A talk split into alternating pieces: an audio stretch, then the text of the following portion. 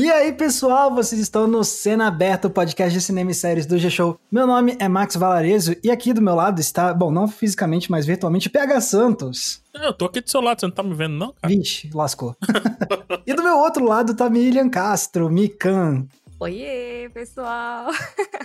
Hoje a gente vai falar de uma série que os três amamos, que é Better Call Saul. E por que, que a gente vai tocar nesse assunto? Porque está estreando a última temporada de Better Call Saul. A gente ainda não assistiu nada, Porém, a gente decidiu fazer um episódio para aqui rasgar seda pra esse seriado e explicar por que, que Better Call Saul é uma série tão boa, por que, que é uma das melhores séries da atualidade e por que, que a gente virou fã desse seriado. E ó, pessoal, não se preocupem, porque esse é um episódio sem spoilers. Better Call Saul já tem cinco temporadas, mas a gente não vai sair dando spoiler do que aconteceu nessas cinco temporadas, não. A gente tá aqui muito mais para convencer vocês de que essa é uma série muito boa e a gente não precisa sair dando vários spoilers de eventos que acontecem ao longo dessas cinco temporadas. Então, se tranquilizem em relação a isso, beleza? Isso, boa. E se for ter alguma coisa, a gente avisa antes, relaxa. Isso. Mas antes da gente se aprofundar nesse assunto, vale lembrar que esse é um podcast que você escuta toda terça e toda sexta no G-Show, no Globoplay e nas outras plataformas de áudio digital. Então, bora falar de Better Call Saul? Bora! Beleza, então bora falar de Better Call Saul. E assim, a gente falou um pouquinho sobre Better Call Saul, a gente falou durante alguns minutinhos um episódio recente aqui do podcast na Aberta, que foi um episódio que a gente falou sobre séries derivadas, as séries spin-off, né? E a gente trouxe uhum. Better Call Saul como um exemplo magistral de um bom derivado, né? Então acho que é bom a gente relembrar um pouquinho do porquê que Better Call Saul é uma série derivada tão boa, né? Assim, só para dar contexto, caso você caiu de paraquedas nessa história de Better Call Saul, o que acontece? Better Call Saul é uma série derivada de Breaking Bad, ela é uma história que se passa antes dos eventos de Breaking Bad e ela é focada no Saul Goodman, que é um personagem que a gente conheceu em Breaking Bad. Ele, em Breaking Bad, é um advogado meio trambiqueiro que o Walter White e o Jesse conhecem e ele acaba se envolvendo em todas as histórias de investigação e crime nas quais o Heisenberg acaba se envolvendo. E aí, depois que acabou Breaking Bad, foi anunciado: ó, a gente vai fazer agora um, um outro seriado desse universo só focado no Sol. E aí, obviamente, como sempre, tem a galera que fica com o pezinho para trás, etc. Não, sério, uma, uma série derivada de Breaking Bad, porque algumas pessoas acham que fazer um derivado às vezes é forçar a barra e tal, mas aí veio Better Call Saul e provou que isso é uma série não só muito boa por si só, mas também um grande derivado feito de uma forma muito bem executada, né, pessoal? Nossa, sim, eu acho que Better Call Saul tem muitos desafios que a série, como vocês falaram, né, magistral, porque conseguiu vencer esses desafios de um jeito que faz parecer fácil. Nossa, sabe? Sim, é verdade. Porque assim, o primeiro desafio, né, é ser uma série spin-off, uma série derivada, que já vem com aquilo que o Max falou do pé atrás. Então as pessoas já ficam, ah, mas será que vai ser a altura da obra original? Tem que ter isso, né? E ainda mais quando a obra original é simplesmente Breaking Bad.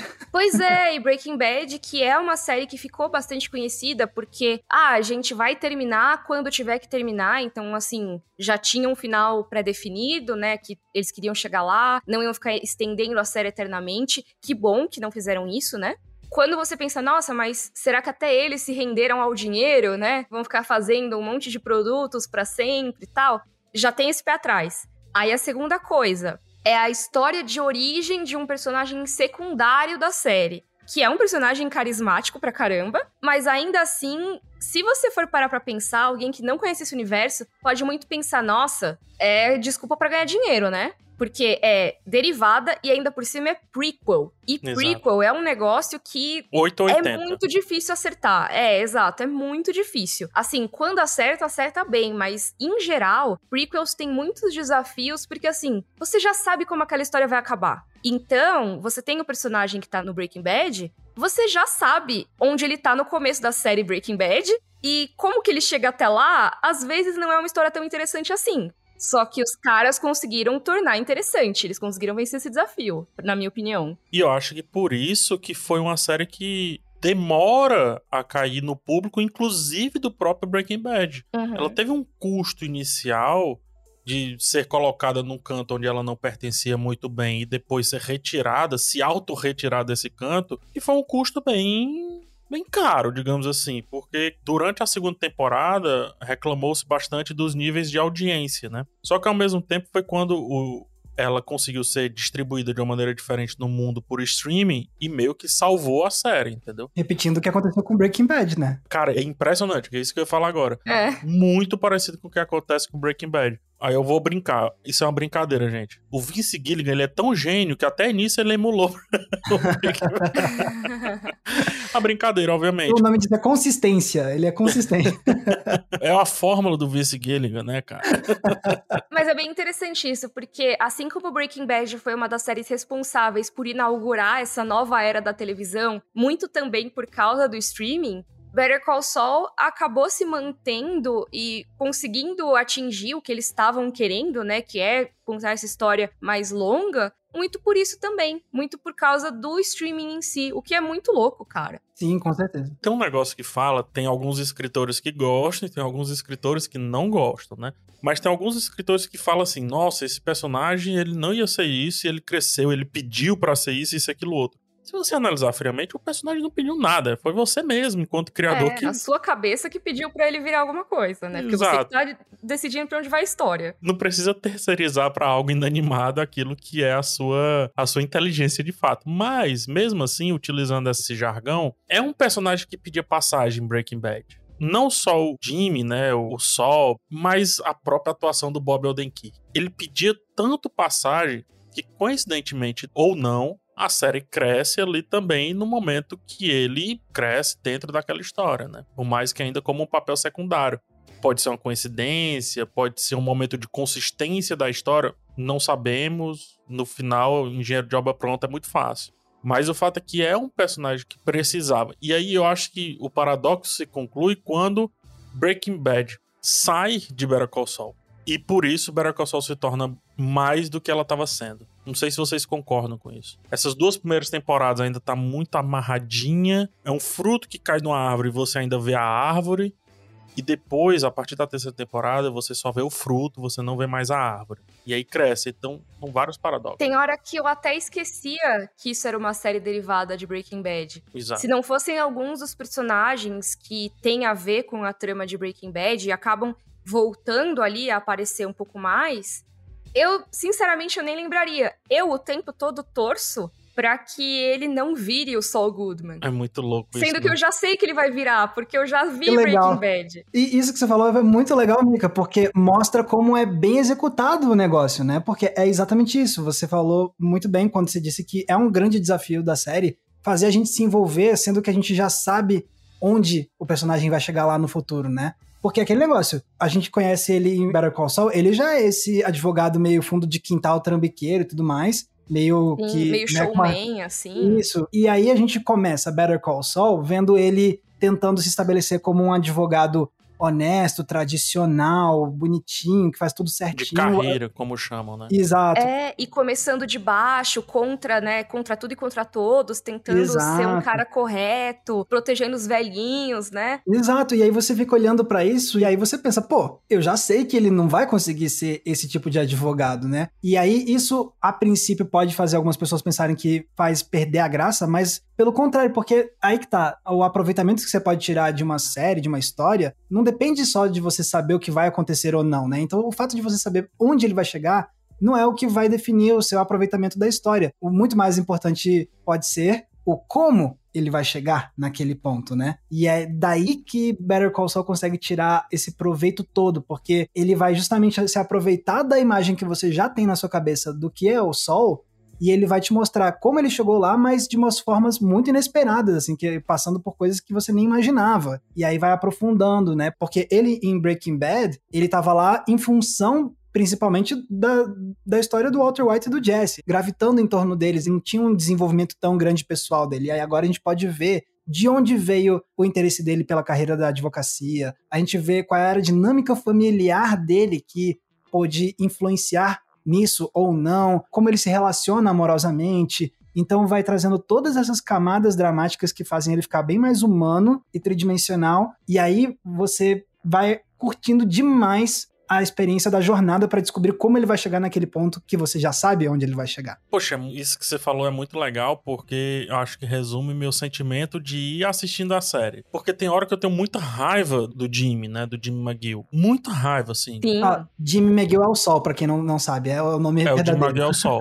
é, é, o nome o... dele, real oficial, não é Saul Goodman, que é um, inclusive o um trocadilho, né? Isso. com It's All Good Man, para as pessoas lembrarem, mas o nome dele mesmo é James McGill, né? Jimmy. Exato. E, cara, tem hora que eu tenho muita raiva dele e do nada eu tenho muita pena, velho. Sabe? A construção que o roteiro vai tratando dele, mas também do arredor, que você fica vendo como é difícil esse homem se enxergar como Jimmy. Sim. Uhum. Ao mesmo tempo, você tem raiva das soluções que ele dá em alguns momentos, em outros, essas soluções são geniais. Em outros, elas ficam assim, tá, se isso fosse usado para o bem, seria genial. E aí, do nada, ele usa para o bem e você diz, uau, por que não seguir aí? E aí o universo, o contexto atrapalha ele. Aí você passa a não ter mais raiva do Jimmy, passa a ter raiva do Howard. Eu acho que seria legal depois a gente falar dos personagens, assim, mais separadamente. Pera, o Howard não é o, o, o que tá na sua corda vocal, não? ah, é verdade, é. É, verdade, é, o, é, o meu... nosso, é o nosso quarto integrante do é Cena Aberta, o Howard. Quinto, quinto, porque temos Jux aqui. É verdade, verdade. Jux aqui nos bastidores. integrante do podcast. Jux tá nos bastidores e Howard tá nos bastidores da sua fala. Na viagem insólita no PH. Lembra desse filme? Enfim, e aí, do nada, esse contexto vai se tornando o verdadeiro asco que a gente tem. E aí tem um momento, cara, que eu não sei mais de quem que eu tenho raiva. Se eu tenho raiva do Howard, se eu tenho raiva do irmão dele, do Chuck, se eu tenho raiva do Jimmy ou se eu tenho raiva do Saul Goodman. Entendeu? É muito louco esse nó que dá na minha cabeça, sabe? É isso que o Max falou. Não é sobre a gente saber, tipo, beleza, a gente sabe onde vai dar. Mas esses porquês fazem a gente enxergar aquilo que a gente sabe onde vai dar de uma maneira completamente diferente. Hoje, o personagem do Saul Goodman é muito diferente do que eu imaginava. Para mim, ele era um trambiqueiro de marca maior, legal, carismático, tudo. Hoje, para mim, é um homem triste que se veste de um homem desenrolado para que esse homem triste não domine. O Saul Goodman é o palhaço triste, né? Sim. é o verdadeiro filme do Coringa, é Better Call Saul. eu tô brincando. Mas isso é muito legal porque, assim, eu acho que o Saul Goodman em Breaking Bad, ele começa a ficar mais interessante exatamente quando você vê que tem mais nele do que a série mostra. Que você vê que tem uma tristeza nele e que às vezes ele vai falar de alguma coisa e você vê que ele tá frustrado e que ele já perdeu meio que a fé na vida, sabe? Sim. Exato. E como que ele chegou nisso? Better Call Saul mostra isso pra gente. E, cara, assim, é muito melhor do que eu esperava. É infinitamente melhor do que eu esperava. E olha que eu tinha expectativa alta. É, é porque você começou a ver recentemente, né, Mika? Então, eu já tinha visto a primeira temporada inteira. Uhum. Uns anos atrás, quando a segunda tava para sair. E aí, eu tenho uma certa dificuldade de acompanhar as coisas semanalmente, né? Eu gosto de ter os episódios disponíveis, porque senão eu esqueço de ver o próximo episódio. Eu esqueço Eu vou lhe lembrando na, nessa sexta é... temporada, tá? Eu vou lhe lembrando. Obrigada, por favor. Agora eu tô um pouco mais disciplinada para ver coisa semanal, mas antes eu não conseguia muito. Então, eu lembro que tinha estreado a série na Netflix, e aí a segunda temporada ia sair um por semana, porque tinha essa parceria que ia sair semanal, mas ia ficar disponível no streaming. Isso, isso. Então, eu maratonei a primeira temporada temporada e eu lembro que eu amei. A segunda começou, eu vi tipo o primeiro episódio e depois eu nunca mais tinha visto. Só que aí eu pensei, cara, eu preciso muito voltar a ver, porque toda hora me falam que é muito boa, já me deram alguns spoilers, eu sei que é bem legal, eu amo a atuação do Bob Odenkirk na série, preciso voltar. E aí eu peguei e comecei a assistir. Eu tô há uns meses aí vendo, sabe? Um episódio por dia, sabe? Essa coisa assim, de ver dia sim, dia não, aproveitando, degustando. E agora eu já terminei, tô atualizada, tô pronta pra estreia da temporada nova. Ah, é bom demais. No meu caso, minha história com Better Call Saul era muito assim de de sair vendo no momento que tava saindo mesmo, porque quando eu vi a primeira também, temporada, eu fiquei, caraca, isso aqui tá bom demais. E aí. Desde o primeiro episódio eu tô nessa. Exato. E aí eu fiquei, não, realmente isso aqui é para ver assim que sair. Uhum. É uma das pouquíssimas séries hoje em dia que, nos momentos entre temporadas, é uma das poucas séries que consegue me deixar assim impaciente para sair a próxima, sabe? Sim. Porque realmente é muito singular o, o espaço que, que essa série ocupa no contexto atual e uma coisa que, que eu acho muito legal para complementar isso que você estava comentando sobre como você se envolve, né, com o Sol, eu vi alguém coment... algum canal gringo comentando isso uma vez. Que é muito louco como o propósito dessa série em relação a como a gente se relaciona com o Sol é meio que o inverso do que acontece em Breaking Bad com o Walter White, no sentido Perfeito. de que em Breaking Bad o Walter White começa como o personagem com quem você já empatiza de cara, porque uhum. é o uhum. professor que tá ferrado, que não é valorizado tudo mais, e tá passando por depois é dificuldade. é só raiva. E depois você. e a série vai é, passando a, a, fazer você sentir raiva e detestar esse homem, né? Com o Sol é um pouco. É meio que o inverso. Ele aparece como esse personagem trambiqueiro de quem você deveria desconfiar e, e você não tem necessariamente empatia. Mas aí vem Better Call Saul, que é para fazer o caminho inverso. Beleza, esse é o personagem que você achava que tinha que ter dois pés para trás. Agora vou te apresentar quem é essa pessoa mesmo. E aí você vai fazendo o caminho de empatizar com esse homem. Então, é uma sacada muito, muito boa do pessoal que faz essa série de meio que continuar algumas das ideias de desenvolvimento de personagem que eles trouxeram em Breaking Bad, mas só de fazer esse tipo de inversão, você já consegue criar um tipo de história completamente diferente. E a gente tá falando muito do Sol, mas eles desconstroem um personagem também muito querido de Breaking Bad, que é o Mike, né? Nossa, total. Uhum. O Mike, ele é quase. Vou exagerar um pouco, mas ele é quase um co-protagonista, porque tem episódios praticamente Sim. dele, né? A gente entra na casa dele, a gente conhece as pessoas ligadas a ele, a gente entende o jeito dele de agir e a gente vê como esse homem tá por cima da carne seca do mundo do crime de um jeito absurdo. Nossa, o Mike é o super-homem, cara. Muito louco isso, né? Ele, porque ele se beneficia disso de uma maneira que a gente viu o Saul Goodman se beneficiar em Breaking Bad.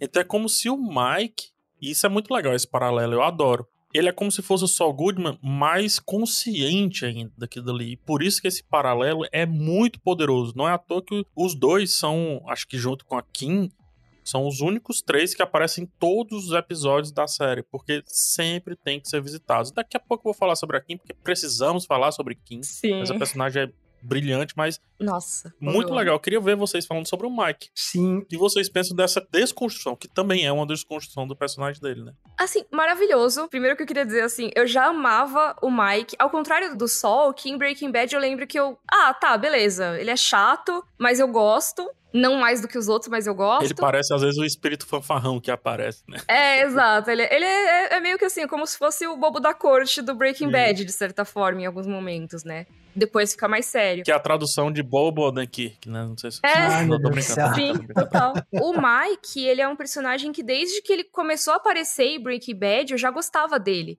Porque ele tem essa coisa de ser irônico, mas doce ao mesmo tempo, né? é. né? Essa, esse cara que é aquele cachorro que fica, tipo, ah, rabugento, né? Mas ao mesmo tempo. E bota as patas pra cima pra você fazer carinho. Pois é, e você sabia que ele tinha uma profundidade, porque ela vai sendo revelada ao longo da série. Mas em Better Call Saul, eu acho que você consegue aprofundar isso mais ainda. Eu tô vendo cada luta interna do Mike que eu não imaginava que eu veria. Eu achava que ele ia ser aqueles personagens meio fanservice no começo, sabe? Ah, ele tá aí para fazer uma conexão com Breaking Bad, já que eles não conseguiram colocar o Walter White porque tá muito cedo para ele aparecer ainda.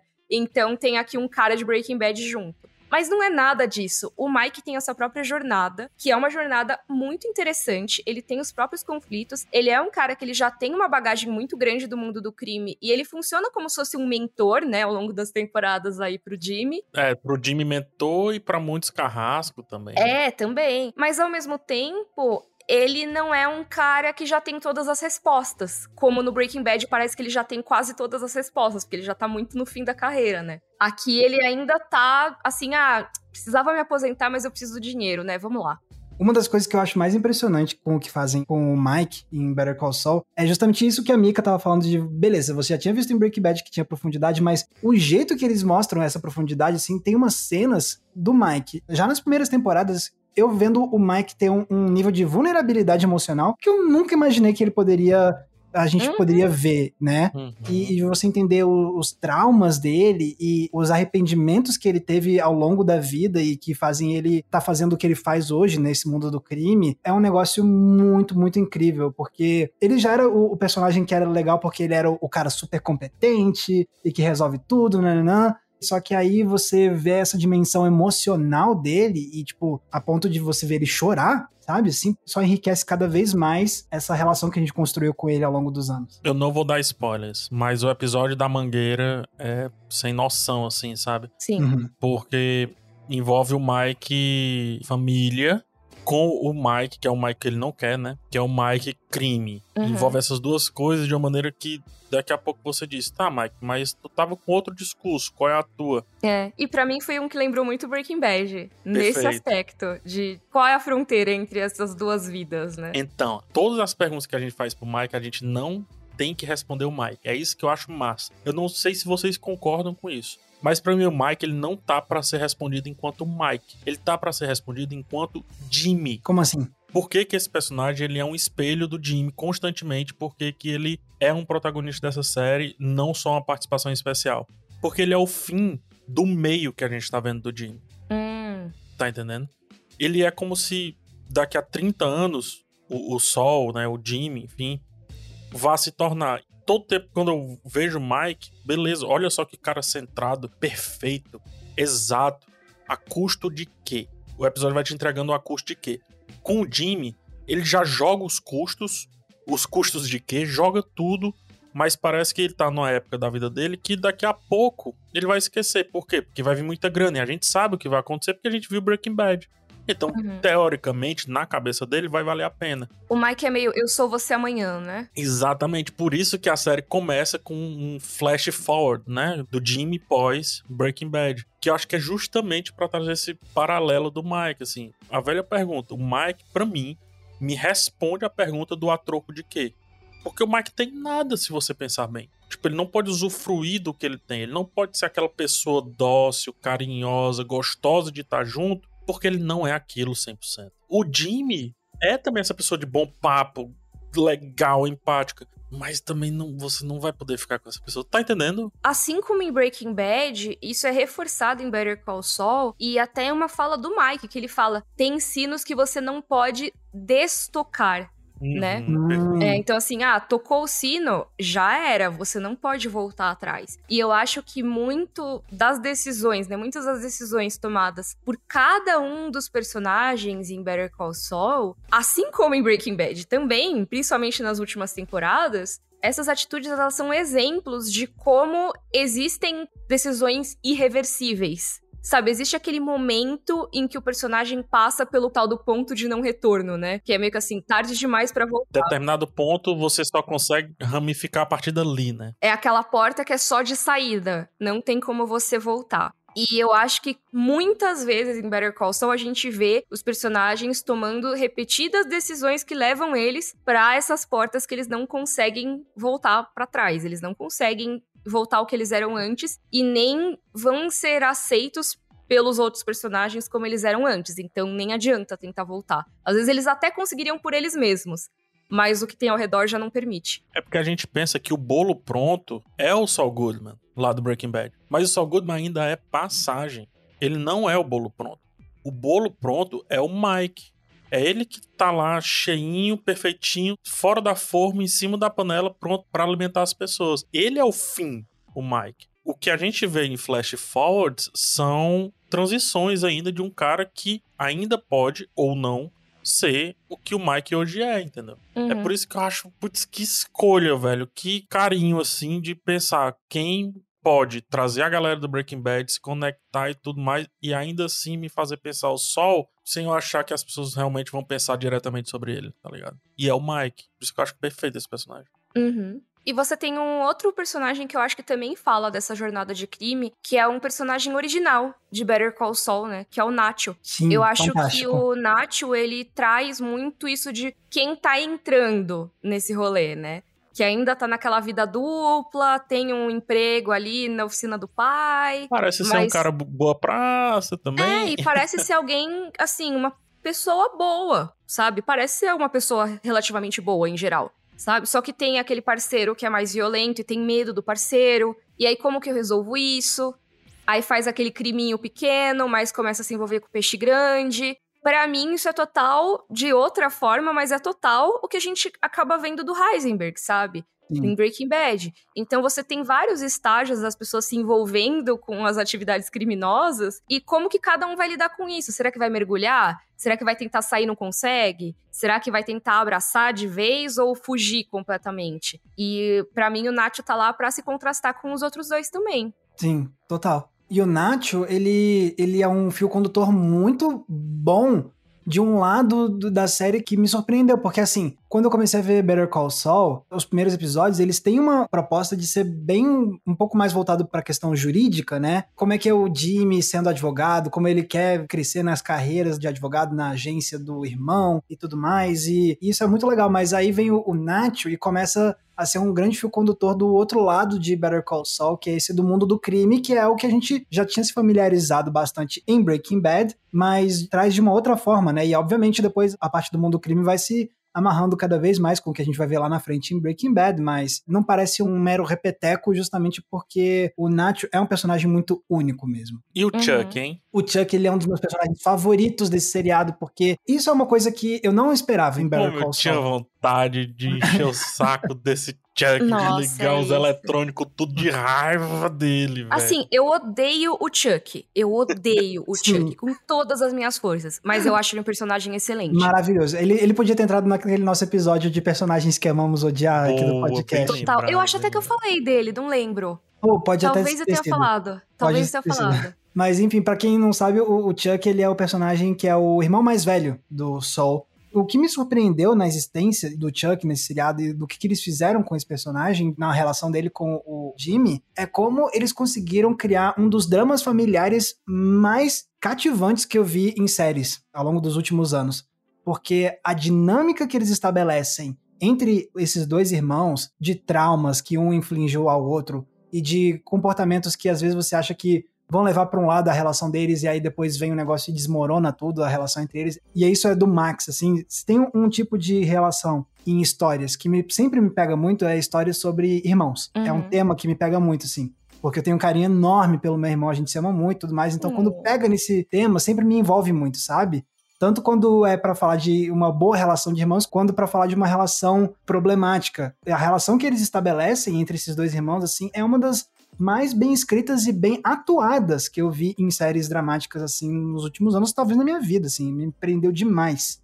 Nossa, assim, os dois atores estão incríveis. E as cenas entre os dois, os confrontos dos dois, são algumas das melhores coisas que eu vi na televisão nos últimos anos, assim. Eu gosto muito de cada cena que eles estão. De novo, né? Eu gosto como qualidade, porque muitas dessas cenas são dolorosas de assistir. Hum. Assim, tinha vezes que eu tinha que pausar e ficar, nossa, esse episódio me fez mal. Porque coisas foram ditas que não podem ser desditas. Lembra que eu falei do sino que não dá para voltar? De ambos os lados, de ambos os lados. Exato. O coelho saiu da cartola, entendeu? Então falou aquilo, já era. Determinadas atitudes não podem ser desfeitas. E às vezes uma coisa que pode parecer super pequenininha vai crescendo porque um cria um rancor do outro. E isso às vezes demora vários episódios ou até boa parte de uma temporada para se resolver, sabe? Às vezes um conflito que poderia não ser nada. Tem um episódio específico, não é spoiler, pode confiar, não é spoiler, que perguntam pro Chuck por quê? Porque o que é que rola? Ele diz, eu não lembro. Olha isso, velho. Tá tão automático, né? Pra mim, isso é a base das maiorias dos desentendimentos, tá ligado? Tipo, eu começo hoje um desentendimento com a amiga por conta de, sei lá, de uma opinião que ela deu e aí eu rebati e ela não gostou. Aí amanhã a gente vai discutir por outra coisa e daqui a 10 anos a gente tá tentando se matar e a gente não sabe nem mais por que que começou, porque era um negócio muito irrisório, entendeu? E a gente vai citar aquela primeira treta só como mais uma das coisas que aconteceram, né? Como mais uma das coisas. E só começou por conta daquilo dali. É muito legal esse episódio, porque antes, e eu lembro perfeitamente, eu nunca vou esquecer. Antes, o ator, né, que eu não lembro o nome dele agora, o ator que faz o Chuck, ele dá uma pausa relativamente longa. Uma pausa do tipo, vou pensar, e não vem. É muito forte. É muito forte. E isso acontece muito mais com tretas familiares. Ele chama Michael McKean, o ator. Michael McKean, muito obrigado, amigo. Muito bom registro, porque é um personagem muito importante. E aí, só para finalizar minha opinião com relação ao Chuck, ele é um dos poucos personagens, ele e o Howard, mas Chuck mais especificamente, que dá vontade de olhar pro Jimmy e dizer assim: liga o Saul Goodman, agora. Uhum. Você precisa, irmão, de verdade. Uma coisa que faz, na minha opinião, funcionar muito bem a dinâmica entre esses dois personagens é não só a parte do roteiro, mas também na performance, porque o Michael McKean e o Bob Odenkirk, eles têm uma trajetória meio similar no sentido de que ambos começaram na comédia. O Bob Odenkirk, ele começou fazendo sketches no programa da HBO chamado Mr. Show, com o David Cross, E aí ele foi fazendo comédia, comédia, comédia, e ele começou a ir mais pro lado do drama graças a Breaking Bad, assim. Tanto que não é à toa que chamam ele para ser o bobo da corte de Breaking Bad, né? Porque ele tinha toda essa experiência de comédia, de improviso e tudo. E a carreira dele muda completamente, né? Uhum. E Breaking Bad dá a oportunidade dele de começar a desenvolver mais o lado de não cômico, mas o dramático. E ele vai só melhorando ao longo de Breaking Bad nesse aspecto. E quando chega em Better Call Saul, ele já tá muito mais desenvolvido, com muito mais prática na parte do drama. E é por isso que ele funciona tão bem como o Sol, assim, de ter esse equilíbrio entre o Jimmy e o Sol. O personagem que é triste e o personagem que é o bobo da corte trambiqueiro. E o Michael McKean, ele também começou na comédia. A gente de vez em quando fala sobre o termo mockumentary, né? Mockumentário, aqueles documentários falsos, que ficou muito popular graças a um filme chamado Isto é Spinal Tap, que é sobre uma banda fictícia. E o Michael McKean interpreta o líder, o vocalista dessa banda nesse filme. Então, as raízes dele é na comédia e com o passar do tempo ele vai fazendo papéis mais dramáticos também. Então, são dois atores que conseguem equilibrar muito bem esses dois lados, do cômico e do dramático. E é muito legal porque tem umas cenas dos dois que eles precisam, às vezes, meio que mascarar os conflitos. Eu lembro de uma cena de um episódio que eles estão lá num karaokê, que eles estão lá, tipo, os dois cantando num karaokê. É um momento supostamente gostoso, e aí eles conseguem trazer uma leveza pro momento dos personagens, mas aí vem um, um gesto do Chuck que aí volta pro drama. Então, é muito bom. É uma cena que seria o momento que eles podiam ter ficado de boa, né? Mas não ficaram. Exato. Então, são dois atores que conseguem ir do leve e do cômico e do carismático pro dramático e impactante, assim, com uma destreza muito grande. E é isso que você falou, Max, o Bob Odenkirk faz também, né? Porque ele tá numa cena aqui dramática, e aí você vê todo pesar no semblante do ator e tal. Ele fecha o rosto, ele se encurva um pouco, e aí do nada ele se lembra que tem que ser o cara que vai resolver a situação. Ele abre o corpo de volta e sobe com um sorriso. Você diz, cara, Bob, pede pelo menos pra cortar a cena, para me humilhar menos. Não precisa fazer num plano contínuo, vai. O cara sendo possuído por Saul Goodman no meio da cena. Eu perguntei várias vezes o que tá acontecendo aqui. E aí você trouxe esse paralelo que eu não tava lembrando. E você trouxe a cena e ela veio muito claro na minha cabeça. Do Chuck fazendo isso também. Ou seja, existe uma essência dos dois ali, né? O Mike também faz isso. E tem uma pessoa que não consegue fazer isso, que é a Kim. E é essa, pra mim, a minha personagem favorita, tá? Da série. Mais favorita, inclusive, do que o Saul Goodman, do que o Jimmy, etc. Porque a Kim é exatamente eu naquela situação, cara. a Kim seria uma pessoa que teria um dia de com Sleep Jimmy, né? Que seria massa e tal. E no outro diria, cara, basta um dia, vai, não é o suficiente. É, vamos fazer as coisas direitinho. By the book aqui, um diazinho show, ok. Estacionamos no local errado um dia, mas vamos estacionar no local certo todos os outros. Essa variação da Kim, da mulher que é apaixonada por uma versão do Jimmy e odeia a outra versão do Jimmy, mas ao mesmo tempo vê um pouquinho do Jimmy nessa outra versão também e por isso se torna um pouco apaixonada por isso. Quando eu digo apaixonado, não é nem no sentido romântico, é apaixonado no sentido de atraída, assim, de. É aquela coisa do amor pela aventura, né? Exato, de pega pelo carisma, nesse sentido. É, exatamente. É aquela coisa de amor bandido, né? Exato, perfeito perfeito. É muito legal, porque é um personagem que evolui também e que isso eu acho muito louco. Que tem horas que ela faz o que o Saul Goodman faria, mas ela faz de um jeito que você diz: opa, não é errado. E deu certo. Então será que o Saul Goodman poderia ser o melhor lado da Kim, tá ligado? Uhum. Mas não, mas todas as subjetividades ali do Jimmy levam o Saul Goodman a ser aquele crápula. A Kim, eu acho. Primeiro, ficou a crítica assim, a única mulher do elenco, né? É meio chato por isso. Mas, para mim, ela rouba muitas e muitas cenas. Essa voz dela eu acho um absurdo. A voz da atriz, da Rhea Seahorn. Essa voz dela meio com a língua um pouco presa aqui na garganta, sabe? Dá uma imponência para as cenas dela. Tem uma cena que ela tá chorando ao telefone, brigando ao telefone. Só tem ela na cena e tá tudo preenchido todo o quadrado da TV tá preenchido por ela. É muito poderosa essa atriz. Ela é, e assim, a Kim, ela é uma personagem que, cara, ela é extremamente complexa, né? E ela consegue tanto com tão pouco. Assim, tem vezes que a única fala dela na cena é ok. Sim, é mesmo. Várias vezes. Ter percebido. Várias vezes. Ela só fala ok. E mesmo assim, cada ok, você consegue entender parágrafos do que ela tá falando, sabe? Meio que assim, cara, eu não concordo com isso, mas já que você tá falando desse jeito, então eu tenho que admitir, porque, né, mas não concordo, tá? Uns negócios meio assim, com um ok. E tem oks diferentes. eu acho que, assim, para ela conseguir isso, primeiro, a atriz sensacional. Segundo, o roteiro é incrível. Porque o roteiro só funciona com uma fala, nesse caso, porque tem todo um contexto que permite você inferir, a partir da performance dela, o que aquele ok traz de contexto. Então, realmente, assim, primeiro, os dois estão de parabéns, a atriz e os roteiristas, né? E segundo, que a Kim, como personagem, eu acho que ela é muito fascinante porque é isso. Ela mostra as vantagens e desvantagens do sistema. Como alguém genial consegue fazer a justiça usando o sistema. By the book ou não. É, exato. Segue by the book. Na maioria das vezes, sim. Na maioria das vezes ela é bem Caxias, inclusive. Vai se tornando menos Caxias, mas ainda é bem Caxias, né? E também mostra as limitações do sistema, de que mesmo uma advogada genial como ela, mesmo alguém que consegue cuidar de contas gigantes, né, de clientes gigantes e complexos sozinha, às vezes vai ter coisa que ela não vai conseguir resolver pelas vias legais. E aí que entra, né, o amor bandido. E ela é também a discussão que a série nunca esquece. Por exemplo, o Max estava falando que quando o Nacho vem, é para nos lembrar que um dos subgêneros da série é crime. E ela é para que a gente nunca esqueça que é uma série sobre justiça, sobre advogados, né, sobre tribunal e etc. Porque ela tá discutindo a essência matriz da profissão. Ela tá discutindo ética, moral, ela tá discutindo vocação também, né? Perfeito perfeita, é isso. Ela está discutindo vocação em vários aspectos, seja por sacrifício próprio, sacrifício das próprias ideias, né, para fazer algumas coisas que ela não concorda tanto, mas tem que fazer por conta da profissão. Ou seja, desse carinho que ela nutre por uma pessoa que às vezes ela enxerga que é melhor do que ela. Eu não concordo que ele é melhor do que ela, tá? Mas às vezes ela enxerga nele do tipo assim, cara, se eu conseguisse ser isso aí, eu estaria voando o maior dos aviões do mundo, entendeu? E uma visão muito errada dela, mas a gente entende por que, que ela aceita essa visão às vezes como certa, porque quando você olha o Saul Goodman no seu ápice, você diz, esse cara pode absolutamente tudo. E às vezes ela não pode absolutamente tudo, por quê? Porque ela é mulher, porque ela estava debaixo da asa de um cara, porque ela não tem as costas largas, ou seja, a indicação de um ou outro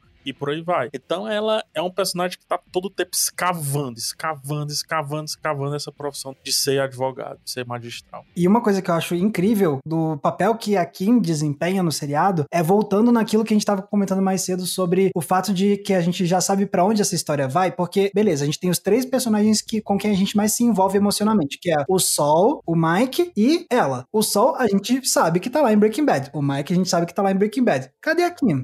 ah, perfeito. E aí, justamente isso, a Kim é uma das coisas que mais me faz querer voltar para esse seriado temporada após temporada, porque a gente se envolve tanto com ela, ela vira uma personagem tão grande e querida pra gente, e a gente sabe que ela não tá lá em Breaking Bad, né? E a gente fica o tempo todo, temporada após temporada, que que vai acontecer nesse seriado para que ela saia do quadro? A gente não faz ideia. E é uma das coisas que mais prende a gente. Será que a Kim morre? Será que a Kim desiste do Jimmy e manda ele embora? Embora ou vai embora. Será que ele se torna o sol por conta dela? É, então. A gente não sabe. A gente não sabe. E é isso que a série vai acabar respondendo pra gente, imagino eu, né? Em algum momento dessa última temporada. Mas é também uma das coisas, eu concordo totalmente, Max. É uma das coisas que me fazem acompanhar Better Call Saul, com certeza. Eu quero saber para onde que isso vai. E, cara, eu acho que é muito legal isso que a gente já mencionou e o PH falou passando agora, que a Kim traz mais o lado drama de jurídico, né? Essa parte tribunal. Isso para mim é muito legal, porque eu acho que é bastante importante lembrar, a gente tá falando aqui e tudo, mas eu acho que é legal reforçar para quem já viu Breaking Bad ou quem ainda não viu nem Breaking Bad e nunca viu Better Call Saul, que ela é uma série, apesar de tudo, sobre advogados. Então, ela vai ter muitos momentos, assim, boa parte inclusive da série é sobre casos e clientes e julgamento e fiança e não sei o que. Tem muito disso, tá? Eu acho que é legal dizer porque às vezes a pessoa nem espera que vá ter tudo isso, mas cara, faz total sentido sentido. Porque se você tá falando de um personagem que começou tentando fazer a coisa certa como advogado e acabou virando um advogado trambiqueiro, né, de porta de cadeia, tem alguma coisa que aconteceu nesse caminho que tem a ver com o direito. Então faz total sentido. E para mim é muito legal. Eu normalmente não gosto desse tipo de história mais jurídica, assim, sabe? Drama legal e tudo. Algumas só, mas essa eu curti. Mas é isso que você falou faz todo sentido, Mika, porque no grande contexto das séries jurídicas, Better Call Saul é um negócio único justamente por conta da natureza do personagem do Sol, de ser esse cara que quer fazer as coisas de um jeito meio estranho. Então, os casos legais que a gente vê sendo desenvolvidos no seriado, eles vão ser diferentes de qualquer coisa que você assistir em qualquer outro seriado jurídico por conta do elemento trambique. Sim. Porque, assim como Breaking Bad, Better Call Saul é uma série muito minuciosa. Eles não se contentam em falar assim, ah, é, não, então o Better, Better Call Saul.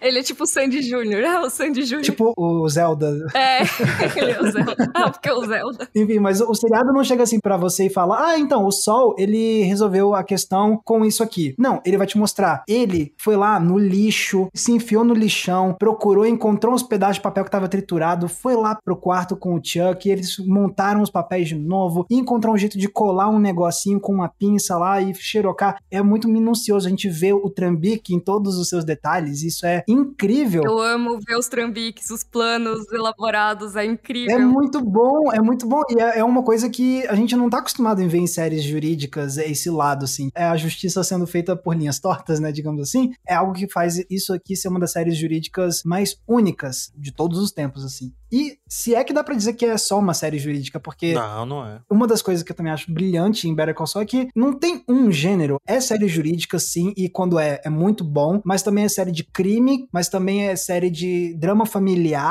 e também comédia. Isso é uma das coisas que eu acho muito legal, porque Breaking Bad tinha esses momentos engraçados, obviamente, Jesse e tal, mas eram isso, eram momentos, né? Agora, Better Call Saul se pauta muito, assim, pela comédia. A comédia é parte essencial, do, é um pilar aqui. Sim, com certeza. Ele, ele é muito engraçado, né? Assim, o Jimmy é extremamente engraçado. Ele é um personagem que é o bobo da corte já, de certa forma, né? Porque ele é originalmente o golpista, né? Ele tem que ser esse cara boa praça. Então, ele é o cara que vai tentar sempre, né, fazer as pessoas rirem e simpatizarem com ele. Eu acho que a série também é meio que assim, ou oh, dá uma risadinha aqui antes de eu te fazer chorar. Sim a gente foi passeando pelos personagens e acabou sendo a melhor maneira de apresentar Better Call Saul, porque são desenhos muito diferentes, né, de cada personagem. Sim. Muito diferentes. A gente vem o, o Bob Odenkirk desenhando ali o seu Jimmy, o Better, o Better Call Saul, o Saul Goodman, com trejeitos no canto da boca, no corpo, o jeito de andar, a câmera gosta, né? Aí a câmera abre, mostra ele de corpo inteiro andando, fazendo lá um trambique, organizando uma situação com as câmeras lá que ele faz e tudo. E aí depois tem a Kim, né? Que é uma personagem sisuda em alguns momentos, em outros momentos amável, do tipo assim, nossa, só quero paz, chegar em casa e não pensar em trabalho, e ela não consegue. Eu fico imaginando, cara, qual é o momento dela de assistir um filme, tá ligado? Assim, de assistir uma série e tal. Tem até um, um episódio que fala sobre sobre isso, né? Ela tá assistindo ali uma coisa com ele e eu fico pensando, essa mulher só queria descansar da, do impacto que era a vida dela de advogada ali o dia inteiro enchendo o saco. E o Jimmy não deixa, velho. Inclusive, o Sol seria um ótimo convidado de cena aberta porque vários episódios mostram que o Sol é super cinéfilo, né? Muito cinéfilo, muito. E muito cinéfilo, ele manja muito de cinema clássico e tal. muito, bem lembrado, bem lembrado. O que leva àquela pergunta que já fizeram pro Vince se o Sol é a personificação dele. Ah, ah, é? Eu não sabia que tinha feito ah. isso. É. E o Vince disse que não, mas que, poxa, é uma boa, faz sentido. Ele não pensou o personagem inicialmente para isso, mas quando você vê o caminho do Better Call Saul, ele disse que, opa, é, ok. Ok, faz sentido. ele fala, it sounds good, né? Ou seja, é, soa bem, né? Soa bacana, assim. O último personagem que eu queria destacar, que é o Howard, Cara, que o Howard ele é um personagem que, assim, eu odeio por essência, odeio, odeio, odeio, só que aí tem uma temporada que ele desmonta. Sim. É. E é um personagem que demonstra preço e, e, ué, mas seu coração não era peludo, irmão, você raspou em que momento, tá ligado? E ele desmonta, e aí você vê o ator com uma entrega completamente diferente. E você começa também a repensar sobre por que, que você tinha tanto abuso do cara e tal. E você diz, nossa, velho, que outro personagem bem desenhado. Eu acho que esse é o grande trunfo, assim, dentre os vários que a gente falou do Better Call Saul. Tudo é muito desenhado, muito único para cada personagem, que junto forma uma miscelânea maravilhosa e que é tudo envolvido nessa calma que o Max falou, essa calma dos detalhes. Tem episódio que o Mike joga um tênis nos fios assim e a gente vai saber que diachos esses tênis estão pendurados ali, quase no no fim do episódio, velho. Ai, eu amo esses planos, cara. É muito bom, é muito bom. Nossa, isso é bom demais, velho. Me lembra aquelas aberturas de, de coisa infantil, tipo Pitágoras Switch, que ia descendo o negócio, aí derruba um dominó, aí cai no cano de baixo a bolinha, aí vai, aí gira um catavento e não sei o quê. Uma máquina de Goldberg. É, tipo isso, que tem muito, né? Vários desses. E para mim, cada episódio de Better Call Saul, e em escala maior, cada temporada, funciona desse jeito. Roubei, roubei. Quando eu for falar sobre a próxima temporada, já vou falar que Better Call Saul é uma máquina de Gold. Roubei, Mika. Perdeu. Mas não é isso, porque você Perfeito. tem todas as pecinhas lá e você vai vendo aquela bolinha lentamente fazendo e você vê, ah, então essa bolinha vai chegar aqui e vai passar por tudo isso aqui no trajeto, né? Mas ela pode cair aqui no meio para outro caminho e depois só voltar naquela parte que eu tava achando que ela ia. E nisso você tá vidrado. Que nem eu fico vendo essas aberturas de, de Pitágoras Switch, sabe? Não tem maneira melhor de definir Better Call Saul como você fez agora. Ai, amei. Não tem.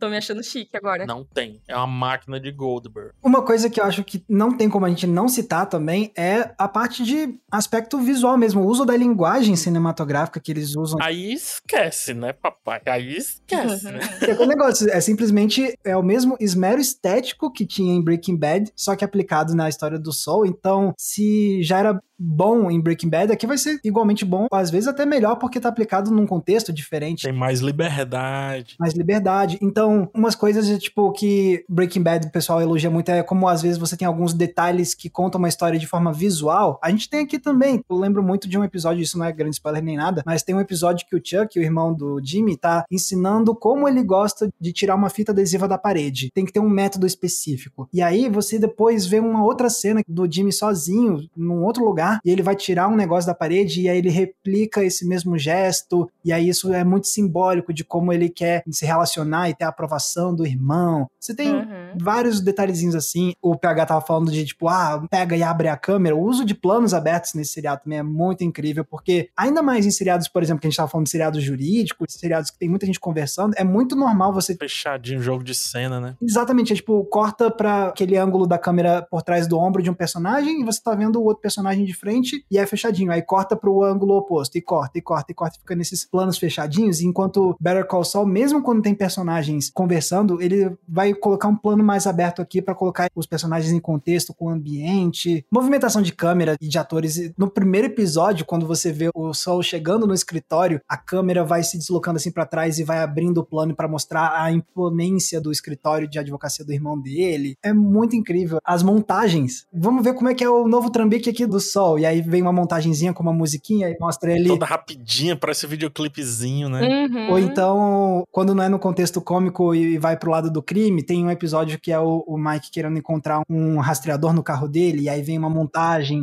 para mostrar isso. É uma montagem muito paciente também, metódica, como eu tinha falado antes, né? Então, paciência. Parece que hoje em dia as séries precisam ter cada vez menos, não só as séries, mas os filmes, precisam ter cada vez menos paciência para agradar as pessoas impacientes. E aí você se vê com duas pessoas se retroalimentando de ansiedade, o filme, a pessoa e etc. A gente julgou isso recentemente no Batman, assim, como ele é tranquilo, como ele é calmo, cadenciado. Mesma coisa acontece aqui, por exemplo, você tá falando desse plano aberto, eu lembrei de um que a câmera tá aqui, rente ao chão, no deserto, e vem um carro lá de longe. Cara, não tem um corte, o carro vem lá de longe, é no começo do episódio. É como quem diz assim: não me assista. não me assista, eu não quero ser assistido, eu quero ser assistido apenas quem quer me assistir, tá ligado? Uhum. Isso é abominável no dia de hoje, com 15 segundos disso, regra de 5 segundos daquilo e tudo mais. E o carro vem lá do fim da estrada, para na frente da câmera, dá tempo da pessoa descer do carro, fechar a porta, aparece o sapato e depois é que corta a gente diz, ah, é o Mike. Sim. Tem outra cena da primeira temporada que começa o episódio e é só um tribunal e é tá todo mundo só em silêncio esperando alguém chegar. E são minutos, minutos, e tipo, é aquele silêncio desconfortável. E a série segura, segura, segura. É muito disso da paciência mesmo. Para mim é isso. Até a questão da prequel, para voltar no que a gente trouxe no começo, o que que é a prequel se não você ter paciência, feita de jeito certo, né? Você ter paciência para contar como se chega do ponto A ao ponto B. Porque se você vai direto ao ponto, você não precisa contar essa história. Você já sabe aonde o personagem vai chegar. Serve a, a refeição antes da hora. É, exato. Se ela não for contada com calma, não tem nem motivo para ela ser contada, né? Porque não vai ser tão efetivo assim. Então eu acho que, nossa, assim, para mim, Better Call Saul é meio que a exceção da regra de que prequels não costumam ser tão legais, uhum, sabe? Essa série consegue me fazer sentir interesse por tudo de novo do universo Breaking Bad. Me deu vontade de rever Breaking Bad, que é uma série que eu prometi a mim mesma que eu nunca mais veria. Porque eu, eu não queria passar pelo que eu passei nos últimos episódios, de nervoso, sabe? Mas eu tô quase voltando a assistir, pelo menos alguns episódios clássicos, para lembrar. E só pra dar uma concluída, né? A gente tá indo então agora pra temporada final de Better Call Saul, e é muito doido, a gente tá falando aqui sobre paciência, né, e tudo mais. Reparem que Better Call Saul vai terminar com mais mais temporadas que Breaking Bad. Uhum. Breaking Bad teve cinco. Better Call Saul vai terminar com seis. Então, uma série que começou como um, um derivado ganhou uma força tão grande própria que ultrapassou até a duração de quanto a gente está inserido nesse universo. E eu acho que é um, uma grande evidência da qualidade dessa série conseguir fazer isso. Perfeito, perfeito. Eu não tenho nem mais o que acrescentar. É, também não. Mais nada, Vossa Excelência. é Vossa Excelência para juiz? acho que é, acho que é. Então, se a gente ainda não convenceu vocês de assistirem Better Call Saul, realmente a gente tá faltando o poder de persuasão, porque olha, o que não falta é motivo bom para ver esse que é um dos melhores seriados da atualidade e que está chegando à sua conclusão agora com essa semana que estreia a temporada final de Better Call Saul. Mas agora a gente quer ouvir o que vocês têm a dizer, né? Então, vocês curtem Better Call Saul? Quais são os seus momentos favoritos? Vocês recomendam também, como a gente gosta de recomendar? Marca a gente nas redes sociais, coloca a hashtag podcast cena aberta, que a gente adora ler o que vocês colocam lá. E falando em redes sociais, contem pra gente, Mikan e PH, onde as pessoas podem encontrar vocês nas redes sociais. PH. Ah, você me encontra em Beracol, PH Santos, no Twitter, no Instagram, no YouTube e também no TikTok. Só buscar PH Santos, que aí você vai ter o melhor advogado da cultura pop pra você a seu dispor. Sem trambiques, tá?